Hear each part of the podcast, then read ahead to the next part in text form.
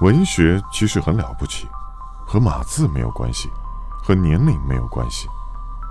一千零五十年前，李煜说：“林花谢了春红。”一千零五十年间，多少帝王将相生了死，多少大股 CEO 富了穷，多少宝塔倒了，多少物种没了。